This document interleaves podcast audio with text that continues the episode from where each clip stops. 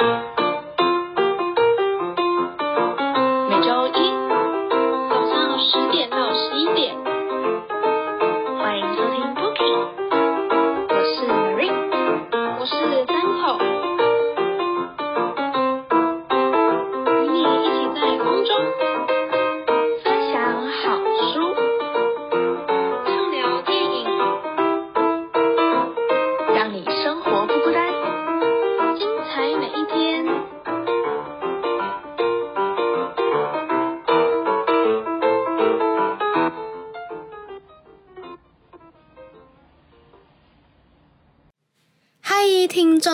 们好，这里是世新广播电台 AM 七二九 FM 八八点一，周一的节目 Bookie，我是主持人三口。今天呢，同样也是由我来进行单元的主持，因为我们还在寒假的假期当中，其实我们也快要开学了，好像在一个礼拜吧，所以要赶快把握剩下的时间，珍惜一下，然后充实，赶快充实自己，这样子。那不知道大家有没有发现，就是去年呢跟今年真的是很多艺人们的结婚潮，喜事呢接连不断的传出，那好多的国内外的艺人们，他们都相继的宣布结婚。那我们就来看看到底有谁呢？首先呢，就是。嗯，邱泽还有徐伟宁，其实他们在合作电影《当男人恋爱时》以来呢，他们两个就已经多次的传出了恋爱消息喽。可是双方呢，他们都很低调。在去年的十月十号，徐伟宁无预警的在 IG 上面上传了和邱泽的合照，然后也宣布两人的结婚喜讯。我看到他们的照片，就是徐伟宁晒出一个戒指，就是感觉。嗯，就是认证的感觉。那除了当男人他们的 CP 成真之外呢，二零二一年的演艺圈也传出了不少好消息。那首先呢，我们就来看到，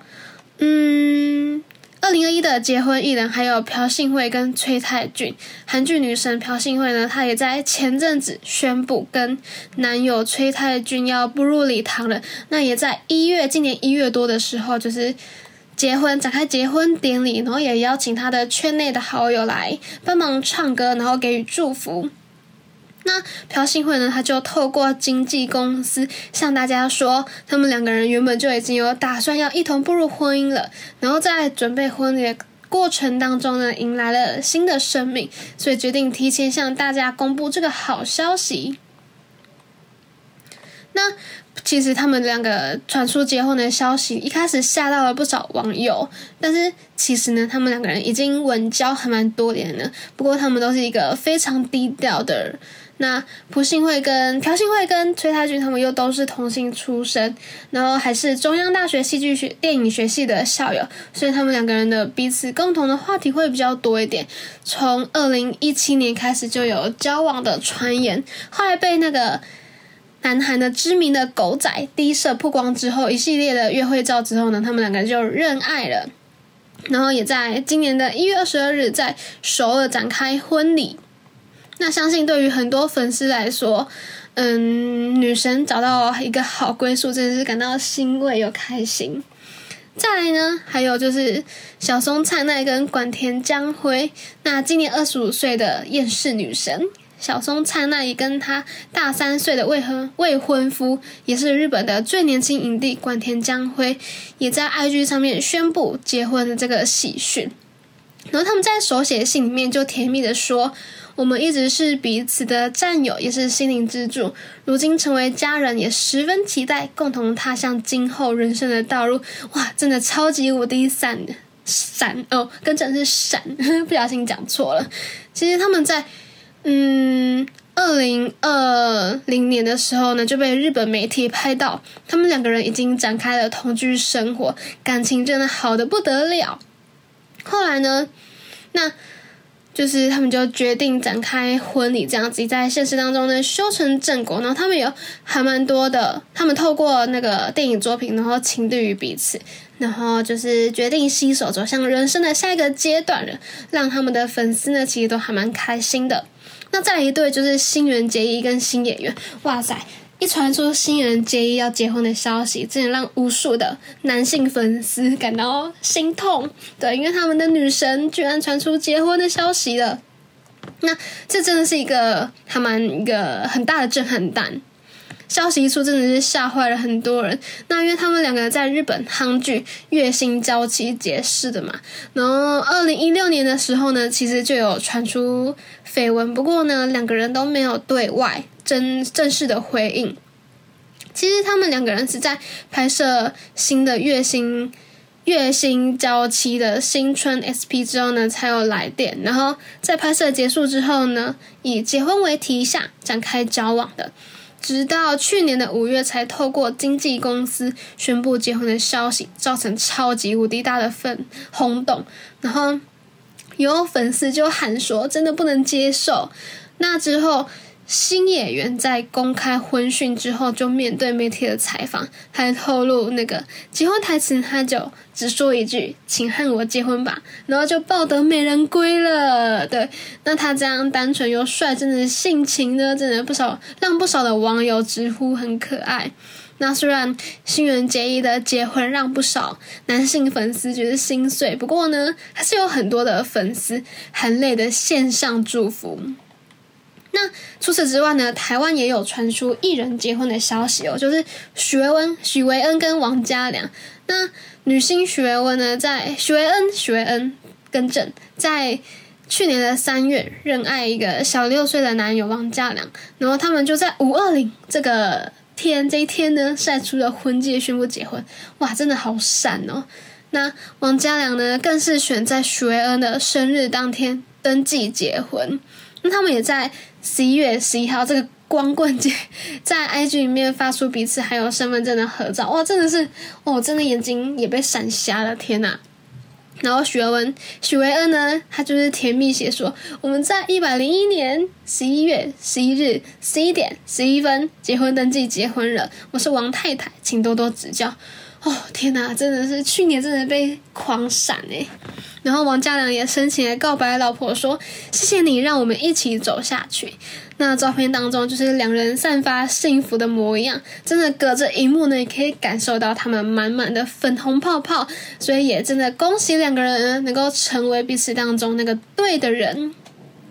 再来，我们看到就是台湾呢还有一个结婚的人，就是 Sandy 吴珊如，金钟主持人 Sandy 呢，他就今他今年呢可以说是。爱情事业两得意，他敲响了金钟奖嘛，然后他也之后呢就宣布跟稳交多年的 CEO 男友结婚喽，然后他也在 IG 上面首度的公开放闪，然后也公开首度的公开未婚夫的照片。他在文内就写上他是我的 best friend，然后让粉丝呢都觉得很惊喜。那他们的两个人的高颜值呢，也吸吸引了很多的讨论。然后很多网友都直呼说，这根本就是神仙的组合，就像从童话故故事里面走出来的王子还有公主们。那接下来呢？在西方国家也有结婚的艺人，就是新版的戴妃戴安娜王妃克里斯汀史都华。其实我一开始知道克里斯汀史都华是因为《暮光之城》嘛，哦，这个也是很经典的剧。因为我那个时候就觉得克里斯克里斯汀史都华什么那么美，然后又那么帅，对他后来就转型，就是慢慢变得很酷的，走一个很酷的路线。然后他也是。L V 的大使，宣传大使，所以他就是我觉得他特别厉害的是，因为他能够驾驭中性的服装，然后把那种女性酷酷的那种样子呈现的很好。我觉得这是嗯比较少见的，然后也还蛮不容易的地方。那最初呢？克里斯汀·史都华是在《史宾赛》这部电影展现很好的演技，那之后也逐渐在影坛上面崭露头角。月初的时候，他就宣布跟交往两年的编剧女友订婚的好消息。那两个人，两个人在呢八年前片场的相识，二零一九年开始交往。然后克里斯汀·史都华呢，也曾经在节目中大方的认爱，他就说：“我绝对会跟他求婚。”天呐，真的是帅爆！连身为女生的我也觉得克里斯汀史都华怎么会那么帅呢？然后他们认爱之后呢，也时常在 IG 放闪。在去年的两个人就决定携手迈向人生的下一个阶段，所以我也身为粉丝呢，给予真的很大的祝福，满满的祝福，希望他们两个人可以一直的幸福下去。再还有一个结婚的艺人就是莉莉柯林斯，那她是出演 Netflix 的热播影集《艾米丽在巴黎》，然后她在去年九月初的时候，突然在 IG 上面宣布。要跟交往一年多的导演男友步入礼堂喽，然后同时呢，也晒出了很美很美的婚纱照，就是一个一袭复古的婚纱，然后还有森林的美景，真的就像画一样诶那其实今年底呢，诶去年底《艾米丽在巴黎》就即将推出的第二季，现在也开始在 Netflix 上面播放了。对，然后就是如果有喜欢的粉丝们，也欢迎去 Netflix 上面观看这部剧。那。美美国的流行音乐小天后雅丽安娜呢，也传出要结婚的消息。她在去年的五月底的时候，跟小两岁的圈外男友已经举行了低调的婚礼了。就是这场婚礼呢，只邀请双方的至亲好友。那雅丽安娜呢，虽然在事业上面非常的顺遂，出了很多知名的歌。其实我也是她的粉丝啊，我听很多她的歌，像《Seven Rings》，然后她还有一首很有名叫《Side to Side》。等等，真的很多，他有名的歌真的是讲不完。但是他的过往的情史呢，真的没有那么顺利。那直到遇到那名圈外男友之后呢，雅丽安娜才觉得说遇到他这辈子的真命天子。然后他们两个人也稳定交往一年之后呢，决定迈入礼堂这个阶段。所以最后雅丽安娜在 IG 上面发布她的婚纱照，然后也吸引很多的粉丝按赞。真的，天后的魅力真的是没有人可以挡的。好，那我们呢？啊，除此之外，哇，再分享一个，就是那个韩国人气男团 icon 的成员芭比，也在去年八月于 IG 上面呢，就是上传一个亲笔的手写信，无预警的宣布呢，即将和相爱的人结婚，然后在。九月呢，即将当父亲的那个消息，哇，真的让粉丝都非常的震惊，还有错愕。因为其实之前早在前面有一个 EXO 的成员 Chen，他的前车之鉴嘛，因为他那个时候也是突然释出这个意外的消息，就是结婚，然后又同时他的妻子，他跟妻子结婚，然后同时怀孕了，然后遭到很多的粉丝抵制。那就是芭比，就是她的手写信呢，比起结婚当爸的喜讯，更注重于对于粉丝们的道歉。对，虽然韩国的网友还有评论，就是还是会多少有一些嘲讽，像是先有后婚那种的，但是还是也，但是也有网友就是给予真心的祝福，然后称赞他说有负责任，但是。还是有网友啊，也有网友不太能接受他这种行为啦。好了，刚刚讲了那么多了啊，除此之外呢，哎呦啊，我要再提一个，让我再讲一下，就是还有一个台湾女艺人曾佩慈，在今年的时候宣布跟圈外的男友结婚。我记得我那个时候有写到这则新闻，然后我就马上转贴给我同学，因为然后我们就真的是非常的惊讶，哇塞，最近结婚的人也太多了吧。我记得他以前有出演过《终极三国》，然后那个时候呢，跟我一样年龄层的同学都在追这一部剧，真的是我们共同的回忆。然后还有另外一对，就是胡宇威跟陈婷妮，哇塞，真的是没有看过他们的剧，真的是，哎呦，真的是太经典了。反正他们的剧呢，就是很多人都有看过。那他们是多年的荧幕情侣，然后也在最近发布了结婚的消息。作为粉丝呢，真的是非常非常的恭喜他们。那其实呢，在刚刚提到的新人当中，我最有感的就是朴信惠，因为我真的有看过他饰演的好多部连续剧哦。从他刚踏入演艺圈接演的《天国的阶梯》啊，然后到后来我的《野蛮王子》，原来是美男哇，原来是美男这一部真的是很经典的。剧情大概是在讲说，就是他女扮男装嘛，然后代替哥哥加入到一个韩国的男子的偶像团体，然后就跟里面的其他的男性成员发展浪漫的爱情故事。虽然说女扮男装这个梗已经有点老套，被用过很多遍，但是就是因为经典嘛，就是有一种反差性，所以我觉得这是这部剧比较值得看点的地方。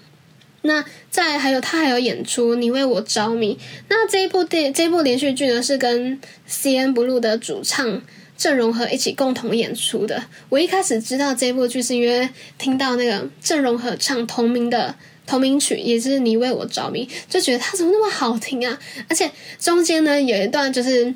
炫技哦，他郑容和用那个吉他来炫技，真的超厉害。等一下一定要推荐给你们来听。那就是其实这部剧好像知名度没有那么高，因为我身旁的朋友几乎都没有看过。但是我觉得还蛮经典的，因为它这个主题呢是由中呃不对，不是中国，应该就是传统乐器，然后跟西方的乐器他们两个的冲突，然后他们从一开始冲突呢，然后到后来一起合作完成一场演出。那我觉我自己是觉得就是。嗯，可以一边看韩剧，然后一边欣赏音乐，是一个还蛮不错的休闲娱乐的方式。好，那他还有演朴信惠，还有演继承者们，哇，这一部真的是我的回忆，因为我记得我高中的时候在追这一部剧，然后那个时候就是偷偷的躲在被窝里面半夜追剧，然后还被我妈发现，然后被他骂的要。骂的超惨的，对。然后哦，我记得就是大家都说朴信惠是穷人的专业户嘛，他的很多角色都是演穷人。那他在这部剧呢，也是饰演嗯穷人比较穷的那种角色，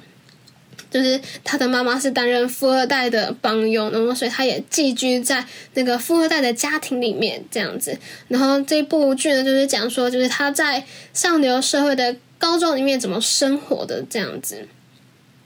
那他还要演皮诺丘，皮诺丘真的是哦，我之前有跟大家介绍过，稍微的提到，就是这部剧主要是讲说这个女主角，因为她患有，就是也不算不是不算说是一种病啊，就是她不能说谎，只要一说谎就会打嗝，然后所以她就。立志呢，成为一名记者，报道真实的新闻，报道真相，讲真话，这样子。我觉得，因为我自己身为新闻系嘛，所以当初有追特别的仔细的看这一部剧，就是对于新闻的观点，有还蛮多可以值得学习的地方。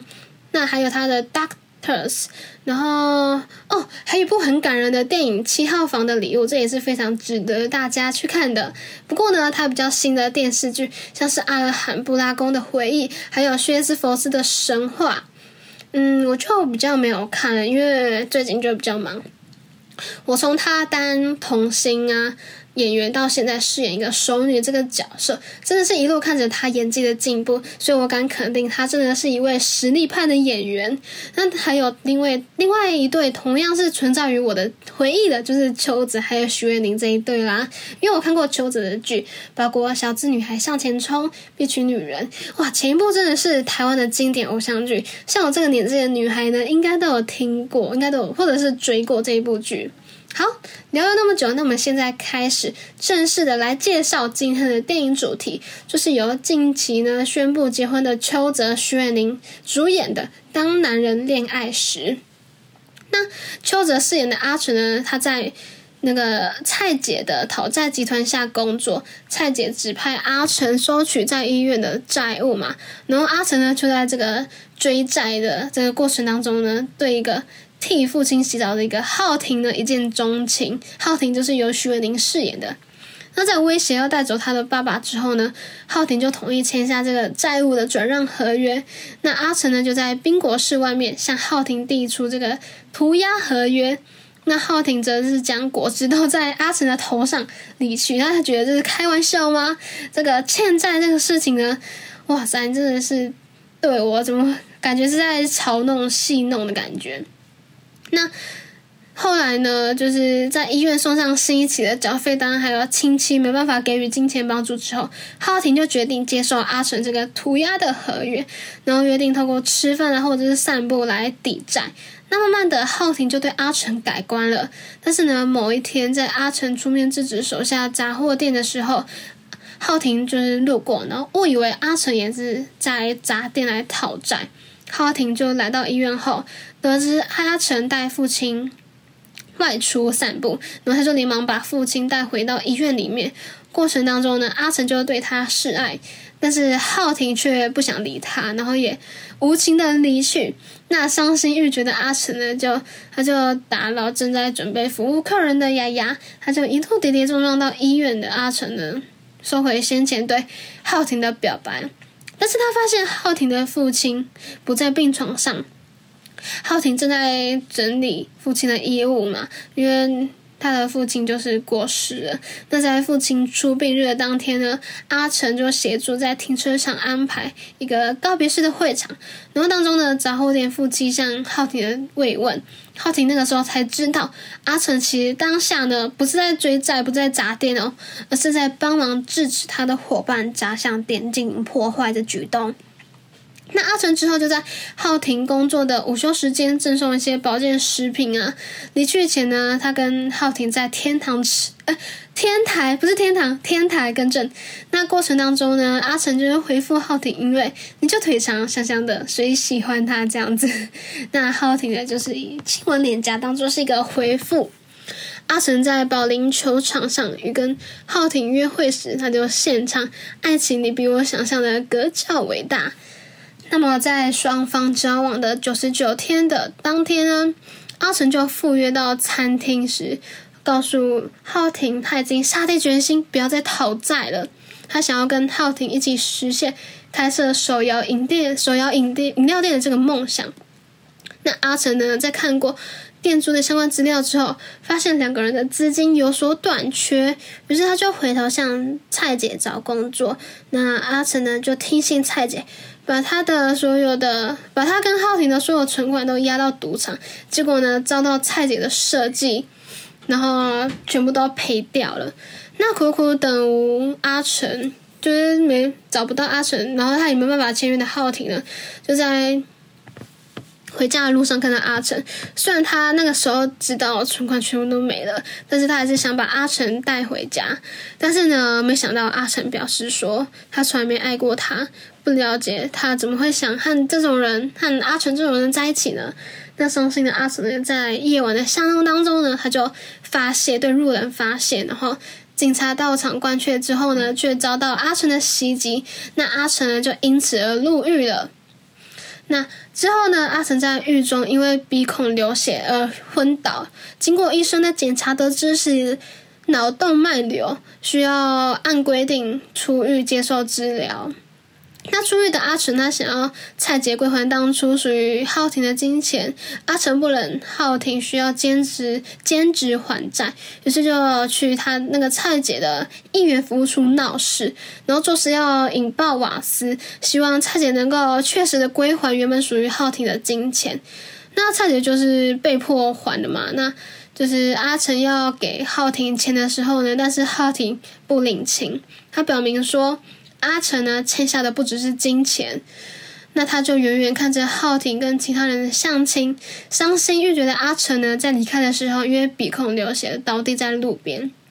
走出店外的浩庭呢，就协助将阿成送医治疗。清醒之后，阿成他就连忙的到客运总站，然后办完手续的浩庭呢，随即也来到这边，他们两个人就相拥而泣。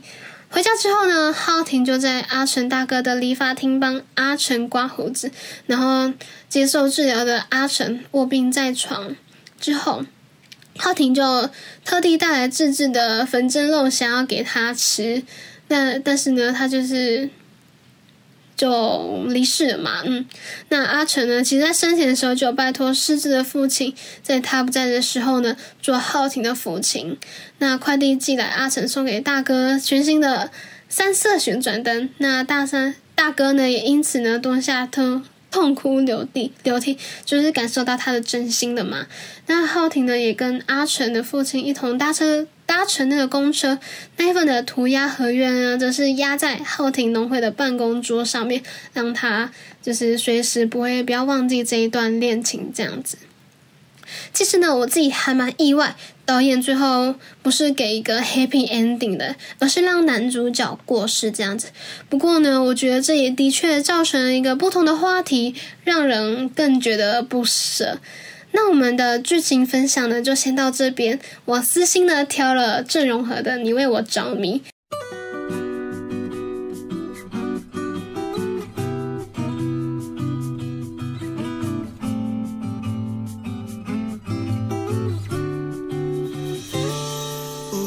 우리도 그렇게 우리 시작됐나 봐. 처음엔 사랑일 거라고 꿈에도 몰랐는데 그게 사랑일 줄이야. 심장이 막 자꾸만 두근두근 거리고 날 보면 미소만 흐르고 네 맘도 모르게 날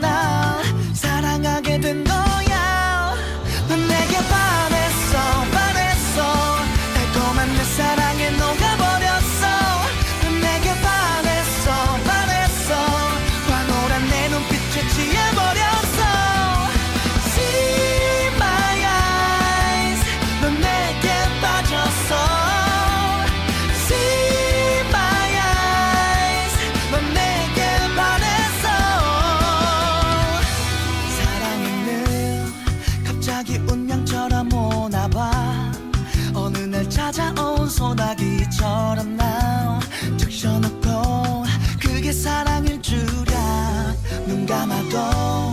자꾸만 문득 문득 떠올라. 빨개진 얼굴을 볼 때면 네 맘도 모르게 날 사랑하게 된 거야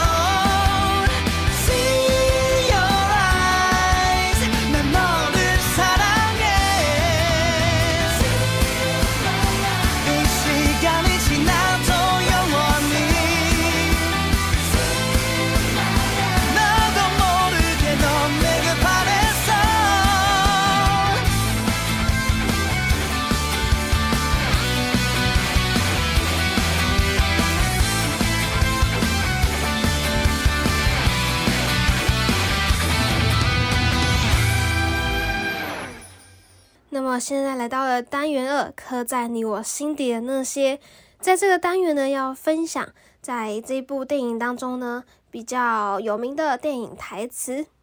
那在开始之前呢，我们先稍微的来复习一下电影的内容吧。那《当男人恋爱时》这部电影是由邱泽还有徐伟宁主演的，那改编自韩国的电影《不标准情人》。电影的内容就是一段浪子回头爱上乖乖女的故事。由邱泽饰演的阿成呢，就是靠讨债为生的流氓嘛。然后在有一次讨债的时候呢，就对欠债的浩庭一见钟情。那我们就来看一下阿成呢，他如何用最道地的台式浪漫把妹，然后一步一步的攻陷浩庭的心。不过呢，在前段的无厘头欢乐，然后在中段部呢，就突然急转直下，变成一个令人揪心的难分难舍的这个恋情。当男人恋爱时，这部电影的剧情呢，正是让人的情绪会大起大落。那么片中呢，其实有许多让人又哭又笑的台词对白。那接下来呢，就让我们一起来看下去吧。首先呢，第一句是，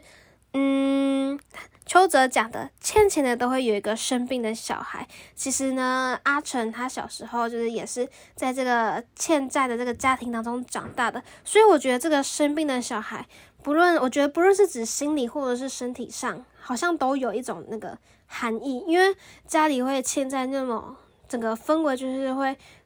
不会太好，因为会想着赶快去还钱。那还有是甚至于身体方面的话，就是嗯，因为。家人通常会想要东拼西凑，赶快把一有钱就赶快拿去还钱。至于你的身体方面，就是不见得会一定顾得到。不过电影当中的阿成呢，其实跟我们想象中的讨债人、讨债集团的印象当中不太一样，因为就是他蛮，因为他自己就出生在一个欠债的家庭，所以他对于欠债的人也是还蛮好的，就是不会用那种很暴力的方式去讨债。对，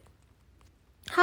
那下一句呢，就是邱泽又讲一句：“今天就不陪你了。”那他就是去农会骚骚扰完那个浩廷，因为他心仪他非常久了。然后呢，后来就是他的妹妹出现，然后就跟他说：“呃，今天就不陪你了。”就是有点飘出满满的台味。好，那再下一句是阿成讲的：“跟我出来一次一个，涂满缅环。”因为那个时候就是浩廷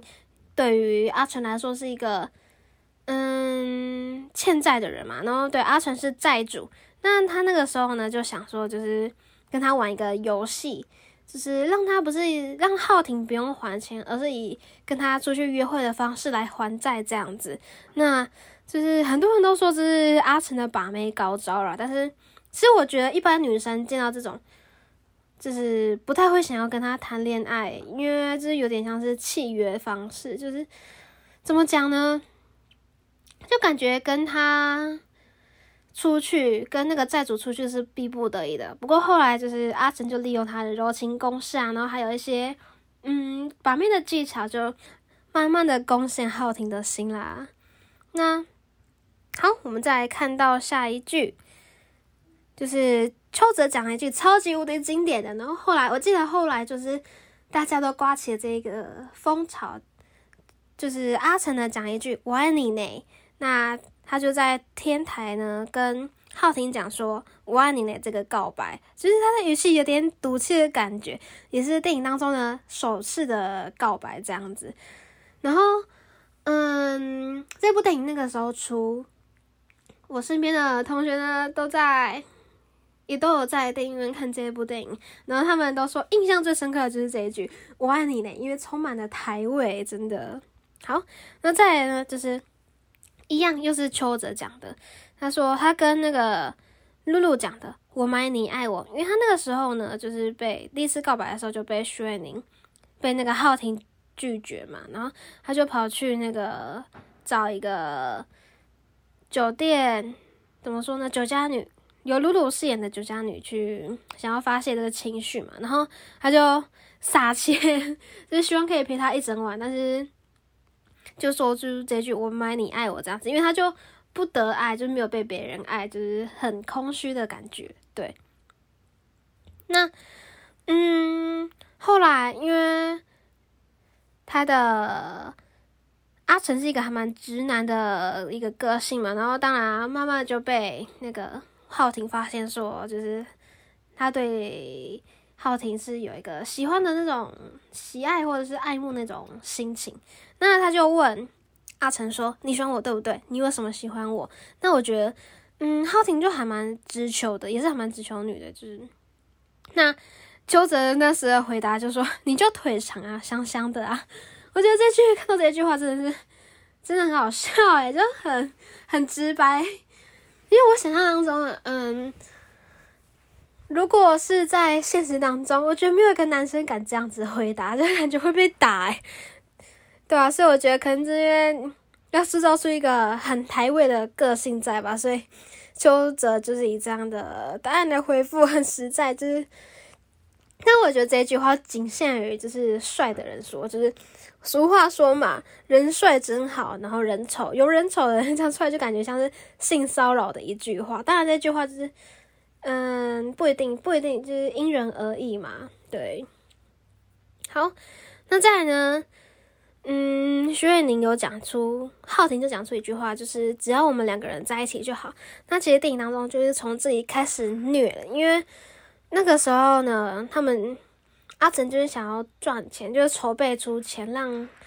他们可以实现出浩廷的梦想，就是开一个饮料店。但是发现这么愁，就是还是有一个空缺，还是有一个资金不足的地方。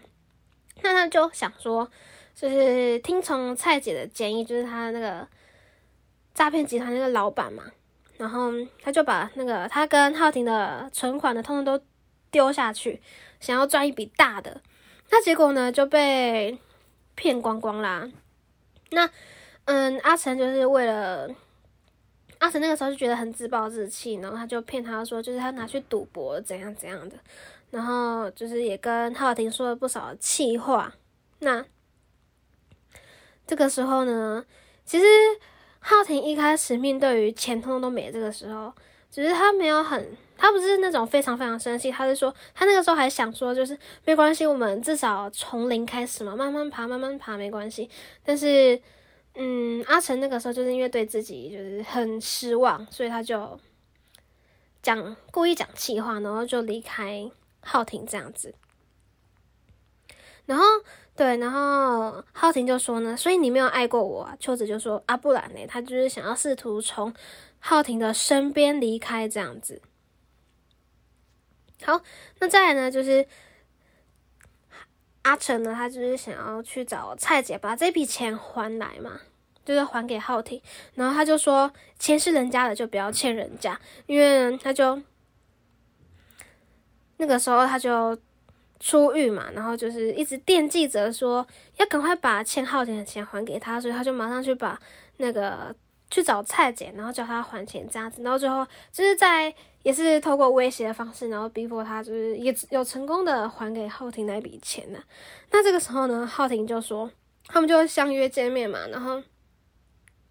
但是呢，浩婷一直不出来，然后他们就在那个菜市场偶遇，那就是。阿成就随身携带这一笔钱，然后就是想要还给浩婷这一笔钱这样子。那浩婷就说：“你以为你欠我的是这个吗？”我相信，其实看到这边，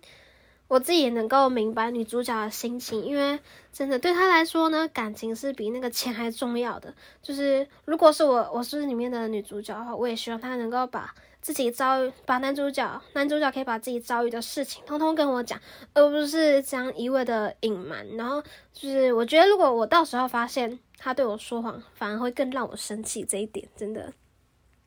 那我觉得呢，就是反正就是这个时候，就是他带他把讨回的钱拿去给那个还给浩婷嘛。然后他浩婷讲这句话的时候，也是让很多观众就是。嗯，有哭点，产生哭点的一句话。那后来呢？就在后来后来，阿成就讲说：“一分钟最好，拜托你不要走。”因为他就很想要试图哦，因为他后来就发现那个就是自己罹患的重病嘛，然后就是希望可以挽回浩婷的感情，然后就是恳求他不要走。哇，然后我记得这边。就是讲到剧情到这边的时候呢，然后我前面就有我前面坐的那个小女生就开始就感觉到肩膀抖动，就是开始啜泣了。对，就是这边也是很多人的哭点。那后来呢，浩婷就说：“你再走试试看，我们回家。”那就是这是。浩婷跟阿成他们上演破镜重圆的一段对话，就是也我觉得这句也是他们对方呢最想听的话，一句我们我们回家真的是会让人觉得好感动哦，哇，他们终于可以重归旧好的感觉。那这句话最后这句话呢是我自己最喜欢的，就是浩辰讲说绝对不要放弃希望，放弃希望比赛就输了。那这句话呢其实是。浩婷在念漫画的台词给邱泽听，鼓励对方就是不要因为病痛的折磨呢就放弃了希望，希望他可以努力的活着，一起互相扶持，继续生活下去。那哦，对我还要分享一句话，就是那个阿成就是说他们在回顾他们之间的回忆这样子，然后他那个时候就讲说，阿成说：“我第一次看到你，我就喜欢你了，你很凶。”哇，就是。其实看到这句，我就会，我内心就会想起那个外力，我我就爱你这一款啊，这句话就是喜欢阿成，就是喜欢那个浩婷的恰北北那种感觉，凶凶的最对味。好，那嗯，后来呢，就是到电影的还蛮接近结尾部分的，阿成就说。我要怎么跟他说我要离开？我们没有缘分。如果没有我，他会比较好过吧？因为那个时候他就饱受病痛的折磨，所以希望自己不要造成对方的负担，不要造成对方的困扰。所以他希望就是在远方默默的关注，默默的陪伴浩婷。就是，所以他就有一段时间是拒绝跟浩婷接触的。那其他这一段话呢，是跟爸爸讲的，因为他已经知道自己没办法永远陪在对方的身边。哇，这边真的超级无敌虐的。然后他就跟他爸爸说：“我不在的时候，你做他的阿爸好不好？”哇，那这这句话呢，也是很让很多观众就是爆哭的地方，因为阿成呢最爱的两个人，一个就是爸爸，另外一个就是浩庭嘛，因为他不想要让两个人孤单，所以他就要成全这个父女群、父女父女情，然后让他们呢，希望他们可以互相的照顾彼此。好，那么呢，以上就是我们找出来的。在当男人恋爱时的还蛮有名的电影台词，那相信呢，大家听完了这部分呢，也会对于电影有多少更加的了解。那我们休息一下，马上回来哦。大家好，我是王乔颖九印。广播世界魅力无限，世新电台带你体验。你现在收听的是 AM 七二九 FM 八八点一。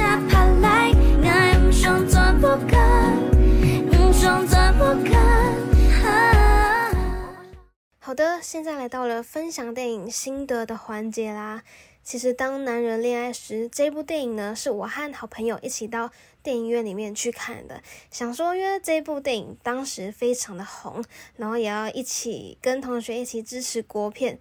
然后我当天呢，在电影院的时候，其实看到还蛮多小女生流泪的，但是可能这部片比较没有 get 到我自己的哭点，所以剧情呢，对我来说。就是没有让我流泪这样子，因为我知道我自己的哭点就是比较像是亲情啊、家人那一块的。对，那在电影的一开头呢，其实就很直接的先包装阿成的这个角色，他跟我们想象当中的讨债集团不太一样诶，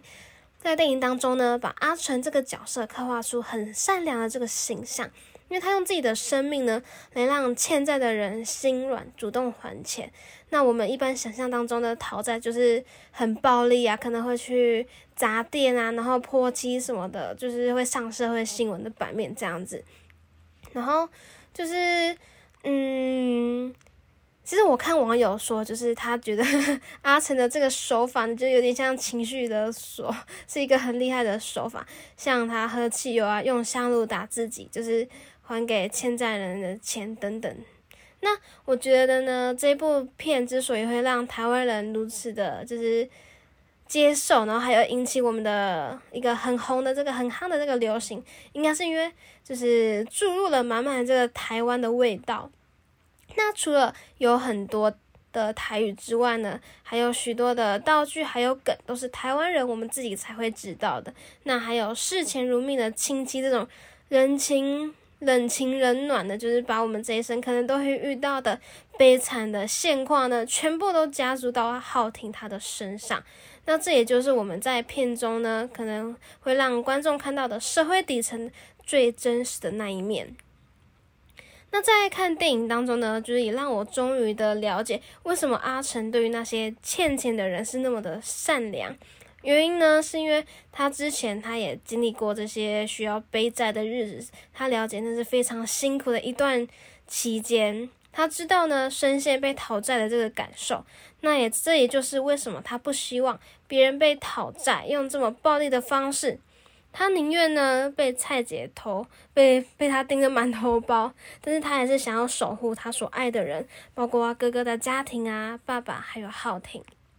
那另外一方面呢，也我觉得，电影也颠覆讨债集团的想法，就是想要透过阿神本身的经历，然后他被讨债这个心境呢，他会这样帮欠债的人，出因为他的心地很善良嘛，其实还是想要，更是想要利用，就是创造这种双赢这个举动。那怎么说呢？就是我们来看嘛，就是我们都知道被讨债，就是如果还不出钱来，没有钱就还命。可是呢，对讨债集团来说，这不见得是件好事，因为就是人都没了，你要怎么？你要找谁要这个欠款，欠他欠的钱嘛？因为如果把这个欠债人呢逼到绝路，就永远拿不到钱了。但是如果用阿成的方法，欠债人没有钱还，就帮忙他们找工作，然后让他们开店啊，那这样的话，欠债人就有赚钱、有收入了，那自然呢也就可以还钱，有能力可以还钱啦。所以，虽然呢，阿成他没有读书，但是他也他也有这样的双赢的这个认知，我觉得是还蛮厉害的。那我们再回头来看一下这个片名《当男人恋爱时》，就是里面的男主角呢阿成，就是因为曾经就是有一度的被浩廷拒绝嘛，然后他就跟他的好友，就是由露露饰演的一个角色，他是演就是类似嗯接待客人的那种酒家女，然后他就跟露露说：“我买你爱我 tonight。”但是呢，露露就说：“就算我说我爱你，你也知道是假的，这样你也想要。”那这一段呢，用钱买爱，但是不仅呢呈现出阿成的内心里面他失恋的状况，他想要就是把自己 放掉、放飞自我的感觉。但是事实上，我觉得我更觉得说他是在隐喻他跟浩廷的关系呢，似乎也有点像是用钱买的，因为就是前面有提到嘛，因为他们就是因为之间有一个之前有一个之间有一个债务的关系，然后。他们之间的感情好像就是因为债而培养出来的，对，所以浩婷呢，就是只是感觉为了要还债而被迫跟他出去这样子，那这不是真正的爱情，只是被强迫出来而得到一个感觉而已。所以那些画格子呢，就像是在买浩廷的爱情一样，所以呢，反倒是走入浩廷的生活当中，获得的才是浩廷发自内心的爱。那这也让我们就是让观众们可以了解说，为什么这个阿成的角色会被设计的那么善良？他追女孩子的方式呢，虽然真的很老套，然后又很台，可是呢，却是很接近我们的观众的生活，就是没有做作的感觉，没有刻意营营造出这种浪漫的、很外国的那种感感觉，就是只有跟着浩廷的生活步调走。那尤其是呢，当第一次看到阿成去医院帮浩廷的爸爸翻身的擦澡那一幕，真的是有让我感动到诶，第一次感动到，因为这部片当中呢，阿成就是这样子一步一步的去靠近他，然后追着浩廷，追这个女生嘛，然后以最不打扰的方式付出。只是呢，出殡的时候，阿成直接喊阿爸，虽然就是还蛮催泪，但是就是。叫他叫的那么顺口，就是瞬间就觉得又感动又好笑。那其实呢，整部片呢就是着重在阿成为了和奥浩廷可以长期的厮守在一起嘛，然后他就帮浩廷完成梦想，一直在默默的背后付出。那我很喜欢邱泽对于这个角色的诠释，就是带一点对爱情的憧憬呢，还有笨拙感，因为他自己又背负着所有的压力还有付出。但是呢，同时又对自己从小被认为是没用的人，在做一个弥补嘛。就是虽然他很自卑，但是他有继续的去努力。那所以呢，在片中的一半吧，大概一半之后，他就是被大姐头算计了，因为那个里面的蔡姐就是跟他说，就是。邀请他投入一笔资金，然后就是说跟他骗他说可以翻倍赚钱这样子，那他就反正他就被骗了嘛。然后他为了不让浩婷跟自己一起吃苦，所以就故意骗他说自己把钱都拿去赌博了，然后接近他都是为了要拿钱来还他爸爸的债。那这不是没有爱过，而是我觉得这是阿成不敢爱，不敢说出来这样子。那其实我我还蛮喜欢，就是后面又绕回来阿成这个角色的家庭的故事线，因为呢，他的这个角色真的是有太多令人不舍，然后还有感到可怜的地方。那也利用阿成最后的寿命的有限这个方式呢，来回顾阿成的家庭心酸。那